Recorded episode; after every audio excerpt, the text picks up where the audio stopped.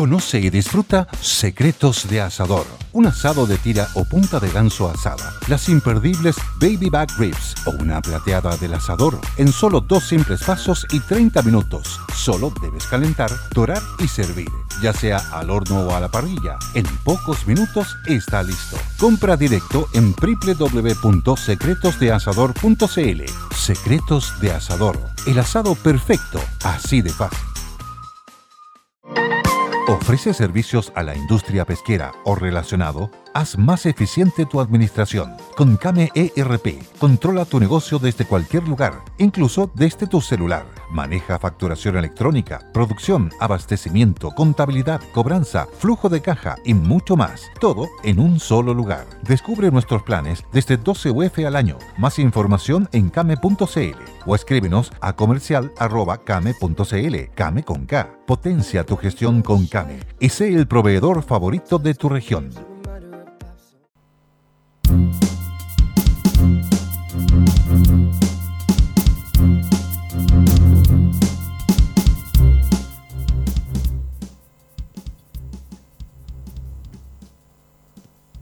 Siendo aproximadamente las 8 y estaremos al aire los 8, ¿no? No he recibido ninguna comunicación al respecto. ¿Comunicación?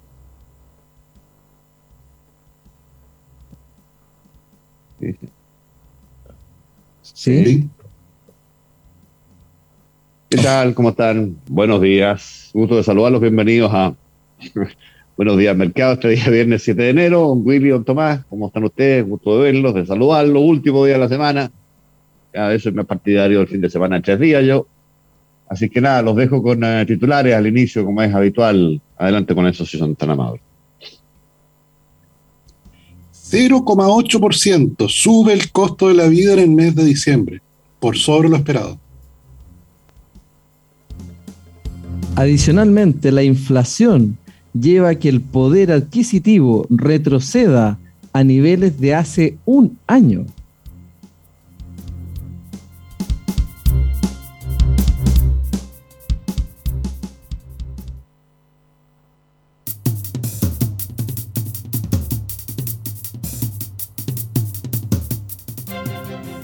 Bueno, estamos de vuelta con el Buenos Días Mercado con tema inflacionario muy marcado. Tomás, hemos conocido recién la cifra, tú has dado cuenta, el 0,8 de diciembre, ¿no? Con lo que será el año por sobre el 7% de la inflación, eh, eh, un 7,2 entiendo que es en la, en la cifra final. Por sobre la expectativa. Exactamente.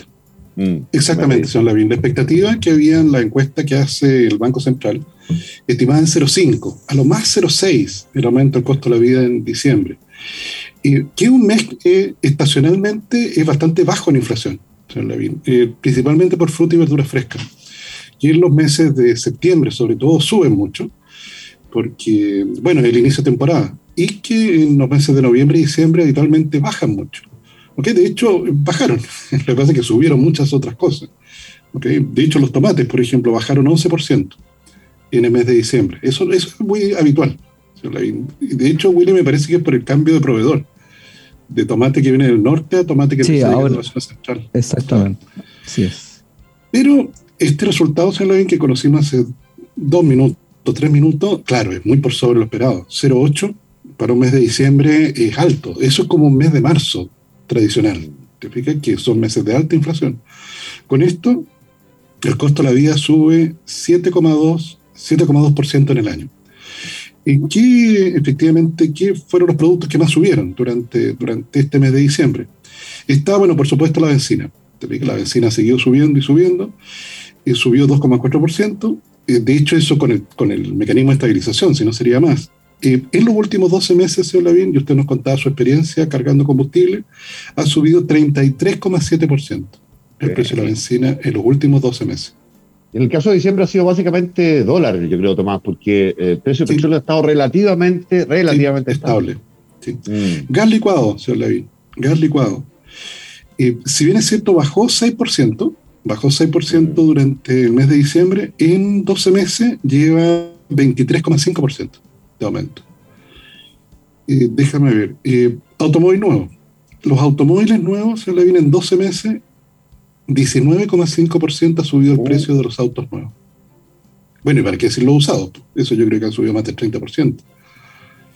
Y déjame ver otro. Paquete turístico subió en el mes de diciembre 4,8% y en los últimos 12 meses ha subido 82,5%.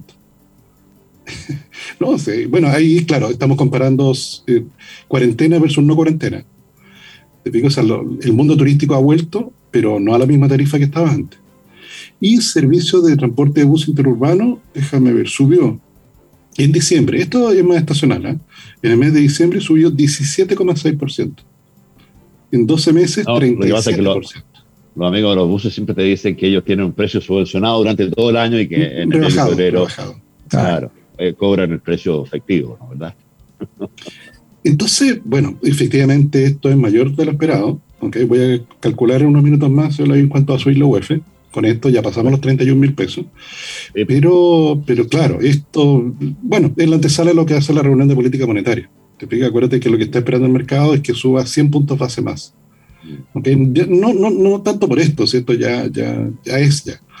¿Te fijas? Porque probablemente nos vamos a quedar pegados unos 6 eh, o 7 meses en inflaciones anualizadas en torno al 7%.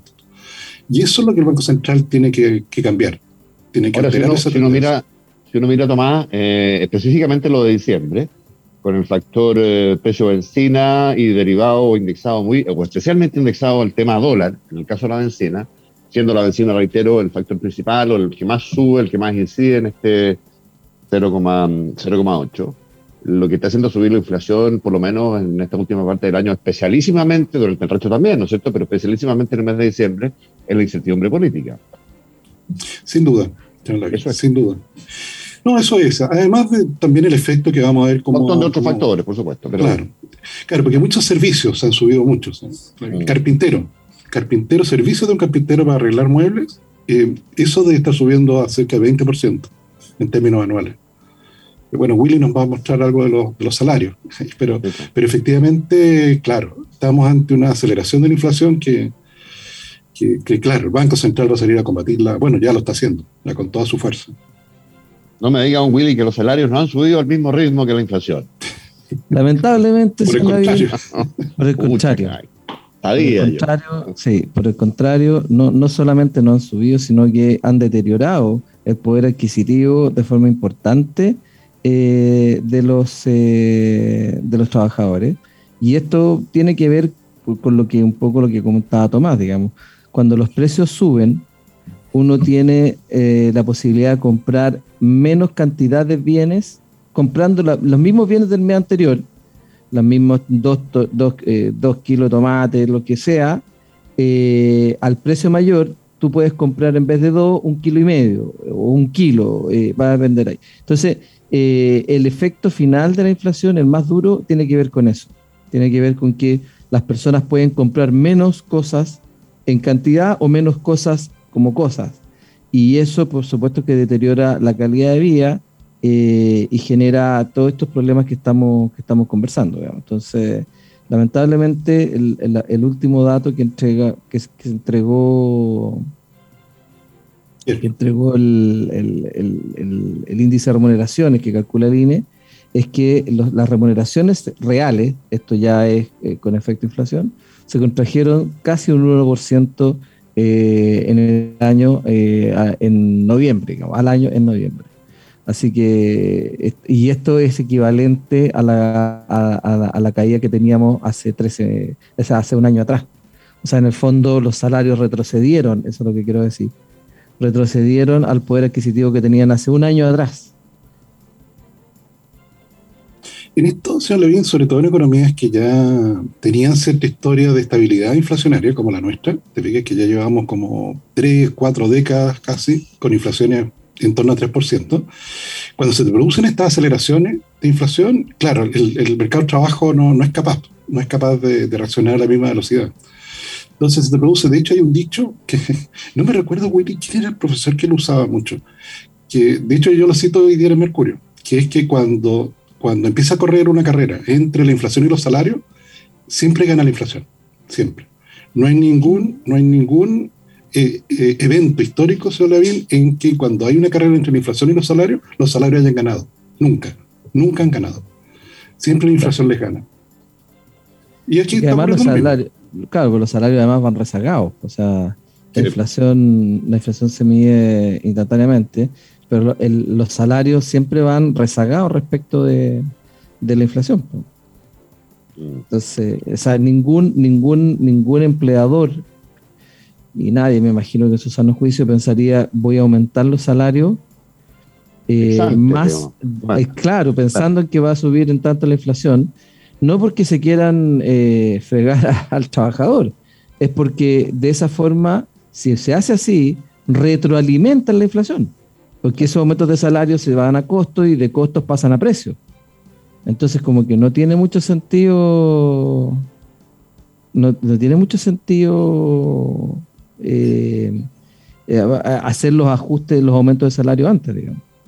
Oye, estaba, pensando, eh, la inflación, Tomás, eh, el, grupo frutas, verduras, yo, yo no sé qué incidencia o si hubo alguna alza masiva ahí, tú llamabas la atención, si no recuerdo mal, respecto de que había mayor abundancia en verano, obviamente, y que ese ítem había subido, sin embargo, de manera más o menos importante, ¿no? Te lo, te lo pregunto a ti, Tomás, y, pero también a Willy. Yo no sé si estás viendo, Willy, algún tema de, de, de desabastecimiento ahí o qué razones pudiera haber, a ver si es que efectivamente subieron de precio de manera eh, sorprendente o sorpresiva o atípica. Y, te lo, se los pregunto porque de alguna manera algún efecto tiene que tener o necesariamente tiene que notarse, creo yo, de lo que ha ido pasando con el tema del agua. Oye, tú, sabes que mi, una de mis obsesiones es el tema del agua. Ayer escuchaba al ministro Moreno que ha ido subiendo el tono muy fuertemente. ¿ah? yo tengo la impresión de que no hay eh, plena conciencia de lo que nos está pasando. Eh, por lo menos en, términos públicos, no la va a ver hasta que deje salir agua a la llave, digamos, si esa cuestión es bastante obvia. Mm. Pero, pero así como así, como efecto del agua, no, no. Aquí pasan dos cosas. Eh, una, para que exista un precio por un bien, tiene que haber un comprador que esté dispuesto a pagar un precio y un vendedor que esté dispuesto a recibir un precio. La gracia que tiene el mercado es que junta esas dos opciones. Entonces, junta a un comprador que quiere comprar un bien con un vendedor que quiere vender el mismo bien y define un precio. Ese precio, por el lado de la demanda, tiene eh, componentes de decisión que tienen que ver con nivel de necesidad del bien que está comprando, nivel de ingreso, y esto es importante, del que está comprando, eh, la oportunidad, la ansiedad del comprador que esté dispuesto a pagar más por un bien, y otra serie de variables que tienen que ver con el nivel de satisfacción del bien. Pero hoy día lo que estamos viendo que para un comprador, lo más relevante hoy día es que tiene un ingreso producto de todos estos retiros y todas estas cosas que hemos visto y que hemos comentado tantas veces acá. Por lo tanto, si tú juntas todo eso, la disposición a pagar por un bien y a pagar más por un bien es relativamente alta. Por el otro lado, y aquí viene un poco lo que comentabas tú, por el otro lado, el vendedor se encuentra con que hay problemas de abastecimiento en la cadena de insumos ve que hay eh, presiones de aumento eh, por la inflación, por los precios, de aumento de los costos salariales, ve que hay que tiene que pagar más horas extra porque hay menos gente disponible en el mercado del trabajo, porque hay varios que están en autoempleo o en emprendimiento. Ve que eh, se le encarece el transporte de un punto a otro de los bienes que produce. ¿de acuerdo? Lo hemos visto con el precio de las bencinas y el precio de los combustibles en general. Entonces, toda su estructura de costos se ve afectada por todas estas variables y por lo tanto, él requiere de un precio mayor para poder vender un determinado bien o servicio. Y ahí es donde se junta, como digo yo, el hambre con las ganas de comer. ¿Por qué? Porque con un comprador que está dispuesto a pagar más contra un vendedor que necesita cobrar más caro, es la tormenta perfecta. Y eso hace que los precios suban. Nadie, ningún, ningún, ningún vendedor que suba por sí y ante sí el precio a un nivel que la demanda no está dispuesto a pagar, lo va a mantener alto. Porque las cosas valen lo que un comprador está dispuesto a pagar y lo que un vendedor está dispuesto a vender. No valen ni más ni menos.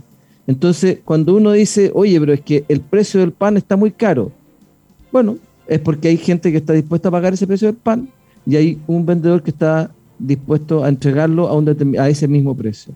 Por lo tanto, esa es la gracia que tiene la libertad.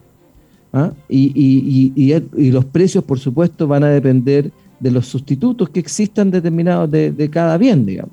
¿ah? De qué capacidad tengo yo que si el precio del bien que estoy habituado a comprar empieza a subir, si ese bien tiene más sustitutos, perfectos o imperfectos, da lo mismo, pero si tiene más sustitutos, la capacidad que tiene ese precio de subir va a ser muy, muy cuestionable. ¿Por qué? Porque si a mí me suben el precio más allá de lo que yo estoy dispuesto a pagar por él, me voy a comprar el sustituto. Y si muchos hacen eso, lo más probable es que el vendedor tenga que bajar el precio. ¿Me fijas? No, lo que pasa es que, sí, entiendo, Willy, perfecto. mi pregunta iba a que o apuntaba si has notado algún efecto que en algún minuto se tiene que necesariamente, creo yo, notar a propósito de, la sequía. Yo creo que ya nos tenemos que empezar a olvidar de este Chile de potencia alimentaria basado sobre todo en la agroindustria por, por la sequía. Esa cuestión se hace inviable como modelo de desarrollo futuro país, digamos. En, lo que tenemos hoy día, veremos cómo, cómo, hacia dónde salte, cuáles son las soluciones que se plantean, si es que efectivamente va a haber, por ejemplo, en las costas un desarrollo masivo de la desalación de agua desalinización. Pero, eh, claro, con menos agua uno puede decir, mira, no hay magia que hacer, hay o, menos fruta y verdura, o fruta y verdura de menor calibre, o en algún minuto algo se va a tener que notar. Lo veo como una alternativa a, que nos demos cuenta como sociedad lo que nos está pasando con el agua, distinta de la alternativa del arma final, que es que no te salga agua en la, en la, en la llave, digamos. ¿Te fijas? Entonces, yo no sé si, si, esta inflación atípica de diciembre, que está indexada también al precio de frutas y verduras, tiene que ver con, eh, con, ese fenómeno también o, son otros factores, digamos. Por eso, por en eso este, en, sí, en este mes no se, no se nota. ¿eh? En este mes, frutas y verduras frescas no se nota. Pero cuando tú miras en los últimos, yo estoy mirando como los últimos cuatro años, en un rubro en que en general había más estabilidad que el promedio de los otros precios. ¿eh? En el caso de fruta y verdura es muy marcada la estacionalidad del verano y el invierno, la cosecha, etcétera, etcétera. Y, y, sí, hay cierta evidencia, señor Lavín, de que, de que se está empezando a producir eso. Lo que pasa es que, claro, tal como dice Willy, no solo es probablemente el agua más escasa, sino que otros elementos que están presionando a ese, a ese rubro. En este mes de diciembre en particular, señor Lavín, el, eh, son, eh, déjame ver, es el pan y carne de vacuno, carne de pollo, esos son los, dentro de los grupos de alimentos, los que más presionaron. ¿Te picas? Pero fruta y verdura, al parecer no. O sea, hay normalidad todavía en el mercado y no, no, no, impacto total de, del tema sin perjuicio de, una cierta tendencia, sin perjuicio de una cierta tendencia. Sí, una cierta tendencia. Que, bueno, en el caso de las paltas, no sé si ha testeado ese mercado en los últimos días. Sí, estuve testeándolo esta mañana al desayuno. Muy, interesante. ¿Y, los precios bajaron o están bajaron? Sí, han bajado. Bajaron, claro. Mira, si uno, si uno hace, hace el ejercicio de ver, porque yo creo que lo que tú planteas es sumamente relevante, eh, yo te diría fundamentalmente por el impacto que pueden tener todos los productos que eh, usan agua, eh, los productos frescos fundamentalmente, ¿no es cierto?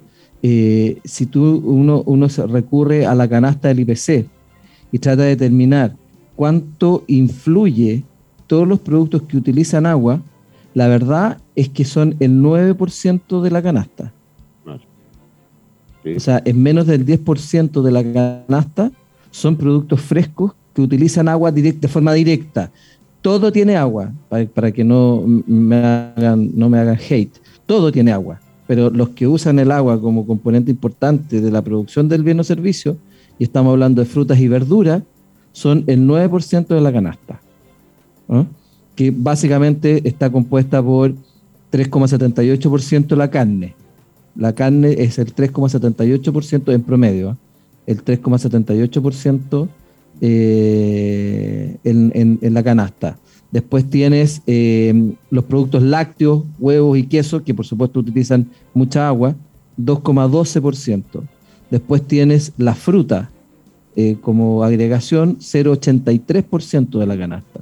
Y después las legumbres y hortalizas, 2,28% de la canasta. esos son los productos que uno de forma más eh, fácil le puede atribuir al, a, la, a, la, a, la, canasta eh, influenciada por el agua. ¿ah? Y esos son 9% de, de, de, del cálculo de la canasta del IPC. Entonces tiene un efecto, por supuesto que lo tiene, pero no es del 20, 30 o 40%, digamos. ¿ah? Perfecto. Oiga, William Tomás, eh, vamos a tratar con mucho decoro a un José hoy día, nos vamos a ir a la pausa cuando corresponde, porque ha tenido la gentileza don José de trabajar con nosotros hoy día, así que don José proceda a irnos a la pausa y regresamos en breve con más al, al Buenos Días.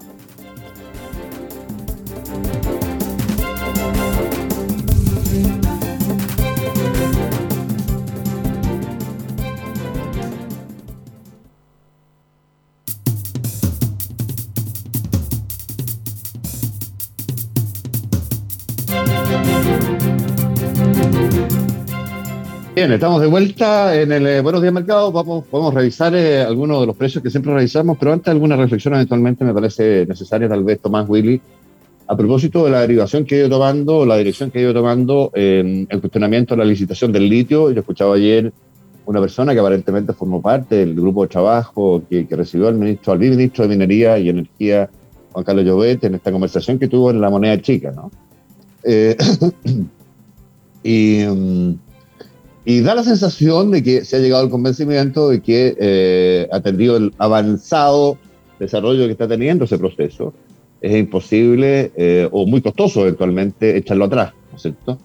Eh, y sí se está pensando en eh, que una vez producida la adjudicación de, de, esta licitación, que por lo demás no compromete más del 4,4% de nuestras reservas, vale decir, permite tranquilamente con el resto hacer eh, una, dos o veinte empresas estatales de litio, digamos, si tú quieres. Pues son no son decenas ni cientos de miles las reservas que tenemos de, de litio, de miles de toneladas, sino que son millones de toneladas que tenemos. Como, como reserva somos de los países más aventajados en, en esa materia, gracias a Dios, y eh, sin indexar algunas cuestiones que, que, parecen interesantes para ellos, no sé, apoyo a las comunidades, el, el, desarrollo sustentable medioambientalmente, el desarrollo de centros de investigación, de aplicación de, del litio, aunque respecto de aquello hay cuestiones que no, respecto a los cuales no, no, no dan mucho la cifra, estamos muy lejos de los centros en que se producen automóviles o, aparatos tecnológicos que usan baterías de litio, entonces tendríamos que eh, hacer el doble camino, ¿no es cierto? Eh, eh, y generar acá el, bueno, esa cuestión no, no, no da. Eh, pero por lo menos está, han tenido la, viveza o el buen juicio más bien de, de decir, ¿sabe qué? Efectivamente esta cuestión eh, va para adelante y no hay, no hay vuelta atrás.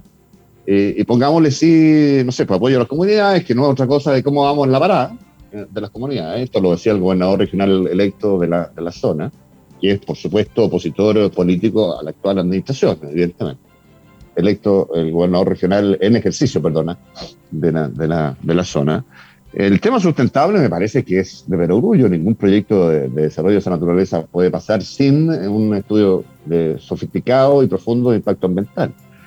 Ah, el tema de los centros de investigación, ahí no sé si tiene mayor, mayor sentido o puede llegar a tenerlo. ¿ah? Esto de, de, de, una etapa de exportadora 2.0 con valor agregado, puede ser, no, no tengo idea. Pero el punto es, me parece importante, sobre todo, ¿sabes qué? Mirando lo que está pasando en esta materia en Argentina. En Argentina se acaba de anunciar, en las últimas horas, una hipertrófica inversión surcoreana, entiendo, en un proceso de explotación de litio. Entonces, ya nos superó en términos de importancia de mercado Australia, nos va a superar China al muy poquito andar ese pronóstico y Argentina, que tiene reservas muy significativas, va en camino también a, a dejarnos atrás. Y si hubiéramos echado atrás, o si echamos atrás, porque todavía está latente la posibilidad de esta licitación, y no te quiero decir que sea particularmente rele relevante en términos de volumen, podríamos eh, transformarnos progresivamente, además, hacia el futuro, en términos de confianza de los inversores, ¿no? En, en, un, en un paria en, en materia de, de, aprovechamiento de nuestros recursos mineros, o no minerales no metálicos en este caso, ¿no es cierto? Pero, pero, pero es el mismo ámbito. Y en eso, perdón, don Willy, efectivamente dale, lo que señala usted, señor Lavín, es, es, prácticamente las condiciones de los contratos vigentes. ¿eh? Mm. El contrato vigente con Sokimich, okay, que fue acordado, déjame recordar, yo creo que se, se, terminó a firmar el 17 de enero del 2018, como seis semanas antes del cambio de mando. Dicho, el contrato que firmó la presidenta Bachelet con Codelco lo firmó el día antes del cambio de mando. Esto solo para colocar un contexto de esto de que una de las críticas era que se estaba haciendo al, poco tiempo antes del cambio de mando. Por pues recordar ese, contrato, Tomás, también igual, porque... Eso ocurrió. Y en el caso del contrato de Soki, porque el, Codelco no ha hecho nada al final. Claro. No produce ni un kilo de litio. Han pasado del 2018 contratos. No, no producen ni un kilo de litio. En el caso de Soki, efectivamente le pusieron condiciones como esa. Acordaron apoyo, o sea, traspaso de dinero a las municipalidades, a las comunas cercanas. Eso ocurriría ya. También eh, eh, investigación y desarrollo, que yo creo que lo que hacen lo voy a revisar de nuevo, señor Lavín. Me parece que, no sé si la Universidad de Chile tiene un centro de investigación minero, que ve, entre otras cosas, el litio. Entonces, lo, como hay... Tras un día de lucharla, te mereces una recompensa, una modelo la marca de los luchadores. Así que sírvete esta dorada y refrescante lager, porque tú sabes que cuanto más grande sea la lucha, mejor sabrá la recompensa. Pusiste las horas, el esfuerzo, el trabajo duro. Tú eres un luchador y esta cerveza es para ti. Modelo, la marca de los luchadores. Todo con medida, importada por Crown Imports, Chicago, Illinois. Amplify your career through training and development solutions specifically designed for federal government professionals. From courses to help you attain or retain certification, to individualized coaching services, to programs that hone your leadership skills and business acumen, Management Concepts optimizes your professional development. Online, in person, individually, or groups, it's training that's measurably better. Learn more at managementconcepts.com. That's managementconcepts.com. que cumplir esa cláusula de contrato, yo creo que el aporte ha sido como de 15 millones de dólares, desde Soki a ese centro de investigación. Entonces, es como parecido, o sea, al parecer lo que hicieron estos chicos es que se leyeron los contratos. se leyeron los contratos vigentes, una cosa que es muy buena, a mí igual me parece bien. Porque de hecho vi la doctora Siches, una de las exigencias que hizo cuando cerró la reunión es que se constituyera una mesa de litio. Y ah, y una mesa de litio, claro bueno, oiga, ojo, doctora, que durante el gobierno de la doctora Bachelet hubo una mesa de litio que fijó la política de Estado del litio, donde se establecieron las condiciones de los contratos que fueron negociados después. Todo eso no, no pasó hace 200 años atrás. Pasó en el segundo gobierno de la presidenta Bachelet. Entonces, eh, bueno, pero mira, o sea, a lo menos los chicos se han leído, se, leyeron al menos los contratos vigentes y, el estado de las pero porque, porque claro, fue tan extemporánea la salida de esa reunión que era como que, como que Chile partió el 19 de octubre del 2019. Como que ahí nació Chile. Y sabes que antes Chile existía también. Y, de hecho yo creo que era mejor que el que tenemos hoy día.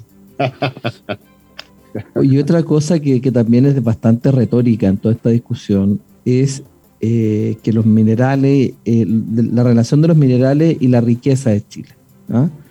y, que hablan de que eh, la riqueza de Chile está en el cobre, la riqueza de Chile está en el litio, la riqueza. Quiero, quiero explicar que mientras los minerales metálicos y no metálicos no se extraen, no hay riqueza. El proceso de valor agregado de la riqueza se produce en la extracción. Por lo tanto, proteger o impedir sobre texto de proteger la riqueza del país sin dejar que se produzca la extracción de los minerales, minerales metálicos o no metálicos, impide la verdadera generación de riqueza. O sea, mientras los minerales no se extraen, no hay riqueza, no existe, es tierra, eh, son piedras. Lo importante para generar riqueza para el país a través de impuestos, a través de remuneraciones, a través de la cadena de proveedores, a través de todo lo que hay que hacer. La riqueza se produce solo cuando el mineral es extraído. Si no hay extracción de mineral, no hay riqueza. La segunda, la segunda discusión es quién lo extrae, el Estado o los privados. Y en esto yo no me pierdo un segundo.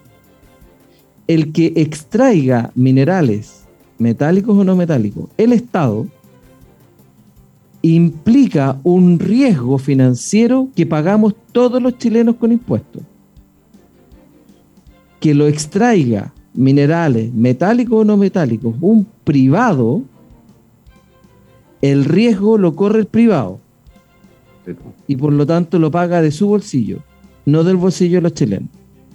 Entonces, eh, creo que eso hay que tenerlo siempre súper claro y por eso que yo en lo personal propicio la extracción privada en empresas de empresas privadas de estos minerales, porque todos los riesgos asociados los asume un privado. Cuando lo asume el Estado, finalmente lo terminamos pagando todos con impuestos, incluso porque hay uso alternativo de los recursos públicos. O sea, cuando se instala una empresa pública, la compra de los computadores, el arriendo de la oficina para partir, ya está financiado con impuestos de toda la nación. ¿Te fijas? Entonces, tampoco hay un proceso de agregación de valor social cuando se crean empresas públicas o cuando las empresas públicas se meten a hacer cosas que los privados pueden hacer y que normalmente lo hacen mucho mejor. Yo la otra vez, no sé si Tomás, tú te acuerdas, que cuando estuvimos metidos en el tema de, de Codelco y el cobre, me acuerdo que hicimos un cálculo, no tengo las cifras, pero era, era claramente así, que eh, la cantidad de trabajadores por tonelada de cobre que eh, usa Codelco era como 7 u 8 veces mayor que la que usaba BHP, ¿te acuerdas? Sí, así es. algo así. Entonces ahí tú tienes claramente, claramente una ineficiencia estatal en la producción, porque cuando las cosas son del Estado, son de todos, pero no son de nadie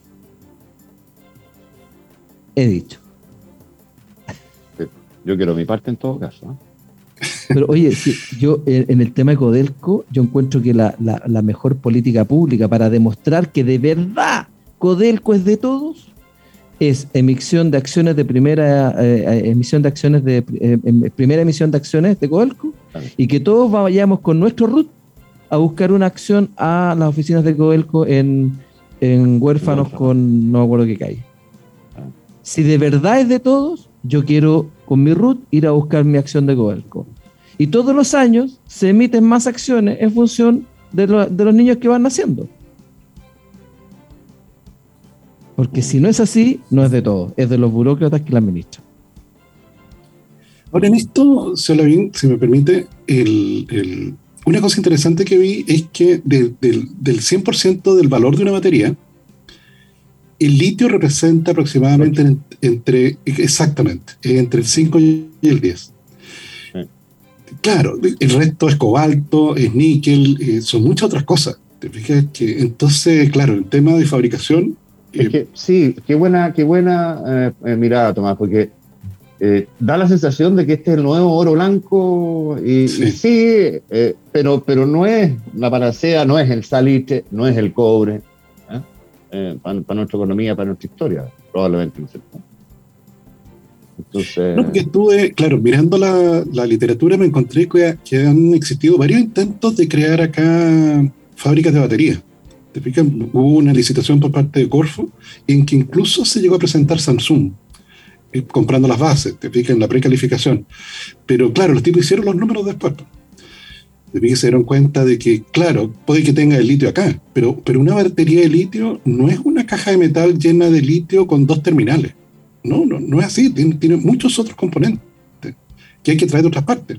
Entonces te pasa al final que, que, que, que en el caso de auto eléctrico, te fijas la tecnología para, para los motores propiamente tal, existe hace ya 100 años atrás. Te fijas, no hay nada nuevo en eso. Lo nuevo en, los autos eléctricos es el algoritmo que lo conduce y la batería. Ahí está todo, el esfuerzo. Entonces, de hecho, están testeando, o sea, el litio es una de las alternativas. Te fijas que hoy día eh, efectivamente está en aplicación, porque el litio, se habla bien, eh, dentro de la tabla periódica de los elementos, es el mineral que no metálico que menos peso tiene y que mayor carga eléctrica carga. Exacto. Por eso es que el litio, por eso partieron las pilas de litio. ¿Te eso? Por eso estamos hablando de esto, porque tiene esa, particularidad. Pero los tipos están probando, por ejemplo, baterías con gases, en que dentro tú abres la batería y adentro no hay, adentro hay gases que acumulan la energía. Fíjense tú que hay ampolletas, que dentro de la ampolleta hay gases, no hay un filamento ya.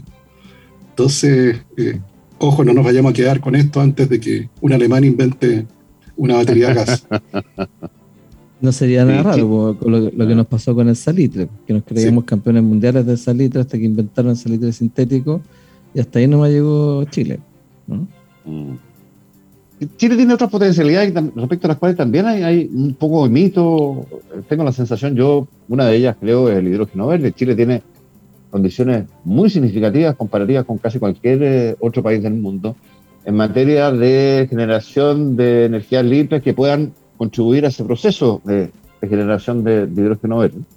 En el norte, el sol, los cielos despejados, 80%, 90% de los días despejados, eh, que es muy beneficioso además para la observación astronómica, pero en términos de energía solar, eh, extraordinariamente, y se ha, se ha, demostrado así, extraordinariamente potente, ¿no es cierto? En el sur tenemos eh, energía eólica con vientos de buena calidad constantes en la Patagonia, eh, y todo esto muy cerca de los puertos eventualmente de embarque, entonces tenemos también potencialidades ahí. Y sin embargo, y sin embargo, me imagino que muchos habrán hecho los números, y tampoco hemos visto una explosión de producción de hidrógeno verde en Chile atendida a las potencialidades que tiene el país.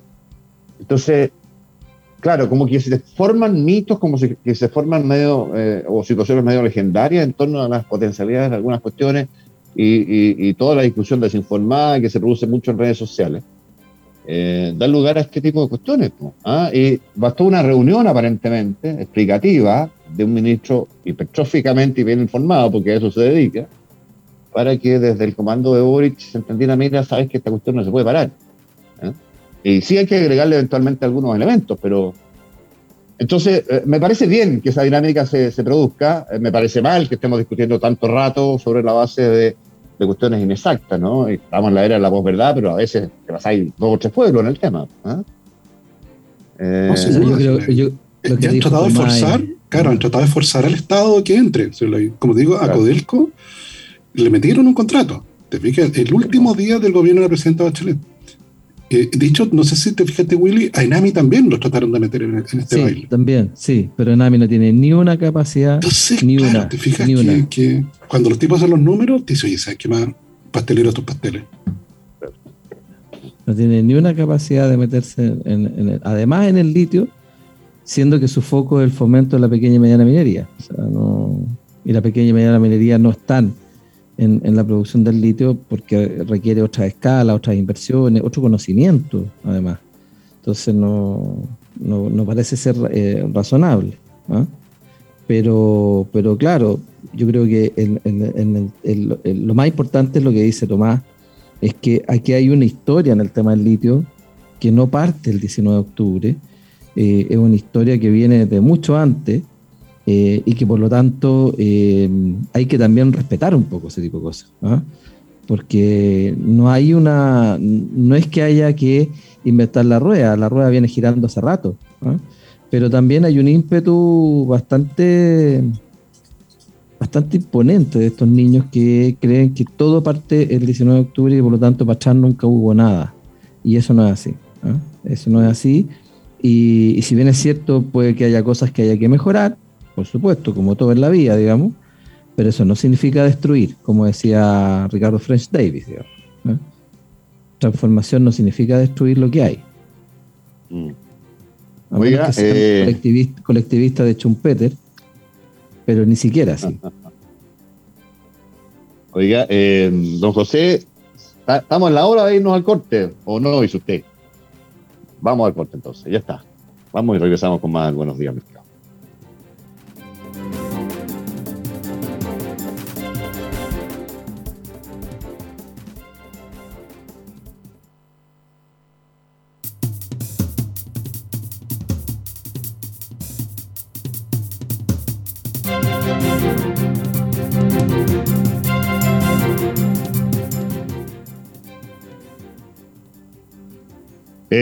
Bien, estamos de vuelta con el Buenos Días Mercado en su parte final ya. Eh, nos quedan 10 minutillos para las 9 de la mañana. Don William, don Tomás, con los precios, ¿se les parece cómo se ha portado el, el cobre, el petróleo, las bolsas, el dólar, en fin? Mira, eh, hoy día en este minuto el cobre está subiendo 0,21%, está marcando 4 dólares con 36 centavos. En cambio, el el BTI están al alza eh, también, eh, pero un poquito más fuerte, 0,63 el Brent ya superando la barrera de los 80 dólares por barril, está en 82 dólares con 50. Y eh, el BTI en 0,54% arriba, ya acercándose rápidamente a los 80 dólares, está en 79,87. Y la bolsa se viene recuperándose después del desastre de ayer. ¿eh? Hay que recordar de que las minutas del Banco Central de los Estados Unidos, claro, aceleraron la expectativa de aumento de tasa de interés. Y cuando Estados Unidos sube la tasa de interés, señor Lavín, es que la tasa del mundo sube. la tasa de interés del mundo sube. Entonces, efectivamente, ayer las bolsas cayeron mucho. Hoy día se están recuperando sin perjuicio que quedaron bien dañadas. En el caso de la bolsa china, volvió a cerrar con caída, 0,2%. Italia subiendo levemente 0,3%, pero el resto de las bolsas europeas cayendo, no, no como cayeron ayer, pero cayendo 0,3%, 0,1%. Y déjeme ver la bolsa americana en valor futuro. El Dow Jones cayendo 0,5%, agregando la caída, profundizando la caída que, experimentó ayer. Y el dólar, se la viene aquí en Chile, 835 pesos con 50 cayendo muy poquitas transacciones, solo 4 millones de dólares, cayendo 3 pesos con respecto al cierre, al cierre de ayer. Pero viene cayendo hace varios días, o sea, ha ido perdiendo presión el, tipo de cambio, ¿no? Sí, porque está en 8.50, se había mantenido mucho tiempo en 8.50. Oye, Tomás, no, te, quería preguntar, porque estuve viendo una, una entrevista ahí al ex ministro de, de Hacienda, Nicolás Iseguirre, a propósito de las preocupaciones, no sé cómo las internaliza, parece que poco. Eh, las bolsas mundiales lo conversamos ayer o antes ayer, si no me equivoco, de lo de Omicron y la eventual ruptura o nueva ruptura por, por cuarentenas, digamos, de la cadena de abastecimiento y todo aquello. Y lo mal preparadas comparativamente que están hoy día eh, las economías del mundo versus hace dos años cuando parte esta pandemia, en términos de que se han gastado todos los recursos que tenían y capearla, ¿no es cierto? Y lo, mismo que pasa con la familia, con las personas, pasa con los estados y con la economía en general.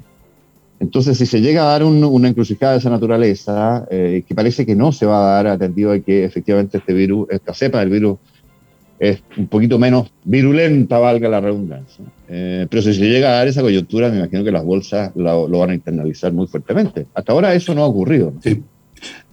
No, hasta ahora no tanto. algo vimos efectivamente cuando Yuri Holanda entró en cuarentena.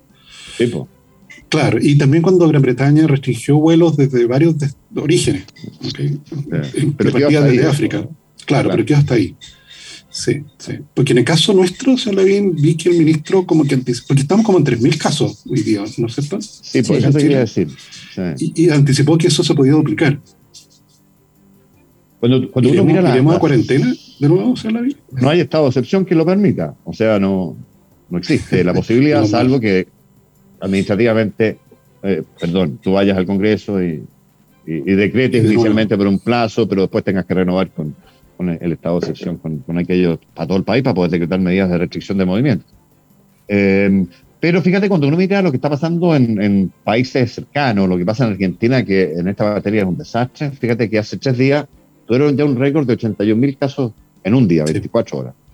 Al, día siguiente, 95.000 casos. Al día siguiente, que fue ayer, 109.600 casos. Ellos tienen 2,2, 2,3 veces la población nuestra, pero están teniendo 36 veces más casos diarios que los 3.000 que tuvimos ayer nosotros.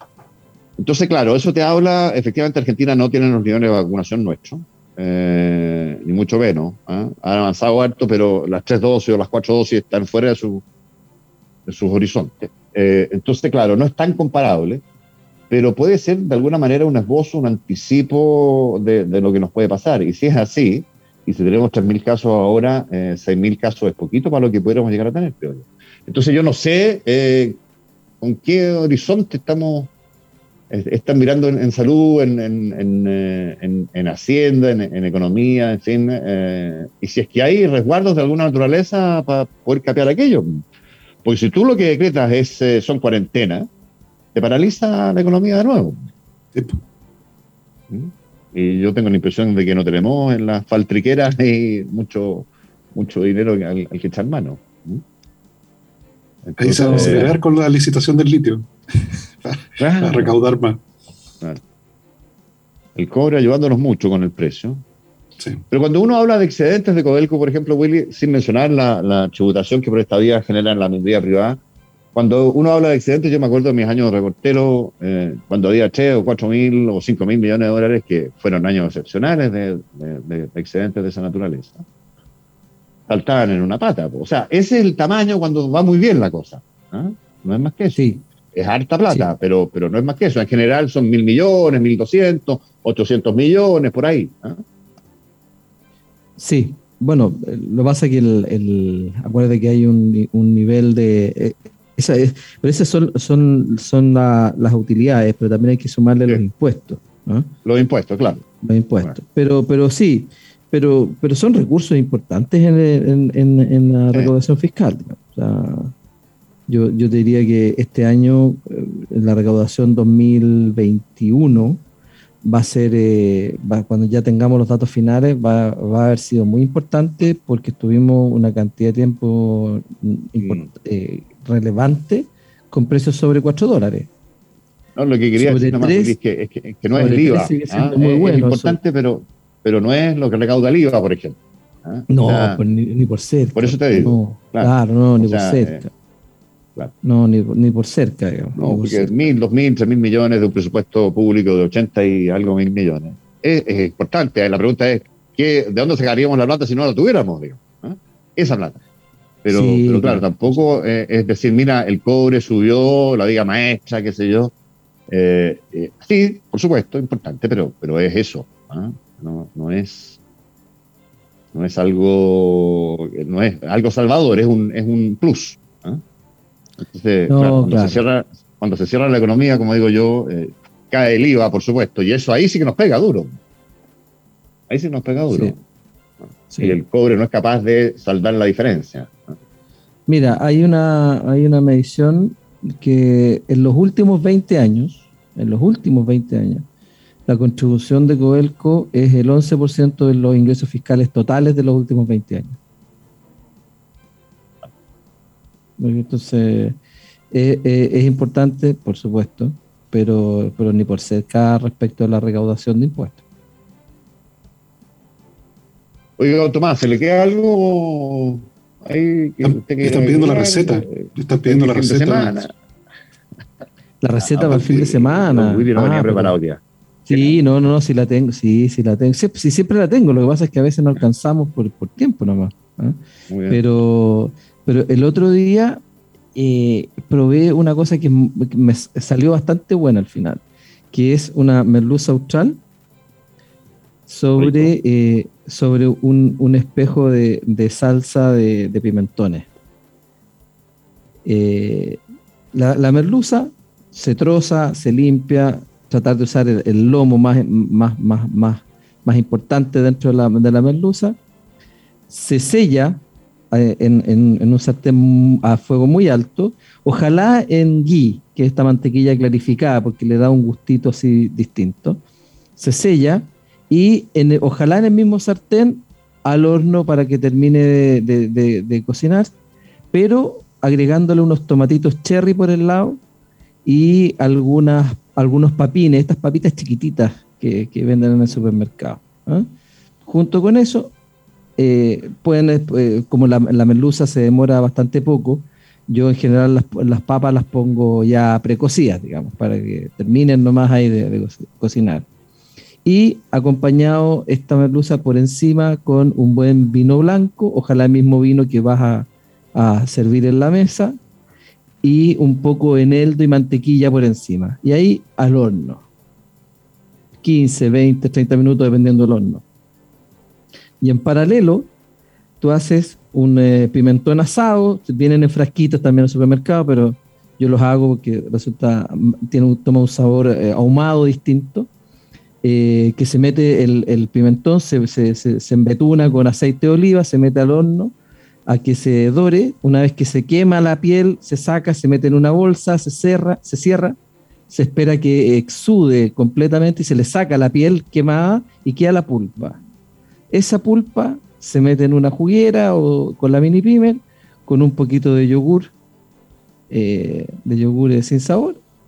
Está haciendo sufrir a todos tomado usted, Willy, perdón. Y después de eso, se le puede poner un poco de, ajo en polvo, cebolla en polvo para darle un, tonito. Y eso queda como una, una pasta. Hay que poner un poco de aceite de oliva para que quede un poco más líquida.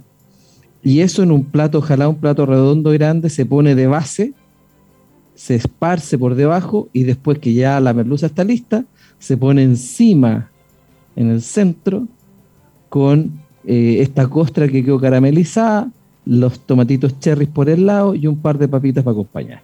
No. Ahí se la dejo. Yo creo que usted va a tener que nivelar para abajo algún día. ¿eh? Como, el ministro Seguir va a tener que bajarse los patines a William. ¿eh? Ahí, ahí, yo prefiero, prefiero armar baterías de litio que intentar cocinar una batería. no, el espejo, el espejo pibertón a mí me dejó fuera el tío. Oye, aquí hay un comentario que, por supuesto. Hay un comentario que es un poquito ácido de alguna, pero me hace cargo, dices que la receta es para millonarios, merluzo austral. Puedo usar cualquier ah. pescado, sea lo mismo, no, no es relevante. Es la proteína, un pescado. Yo lo, digo con un pescado que el pescado con pimentón marida muy bien, pero puede ser cualquiera, no, no, no se ponga tan...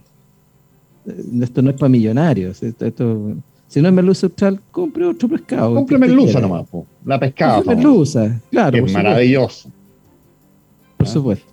¿Ah? Así que. Correcto. Esa, esa es mi, mi propuesta para, para, el fin de semana. Muy bien, don Willy. Siempre un agrado, don Tomás, don Willy. Que pasen un estupendo fin de semana. ¿eh? Hasta el lunes. Hasta el lunes.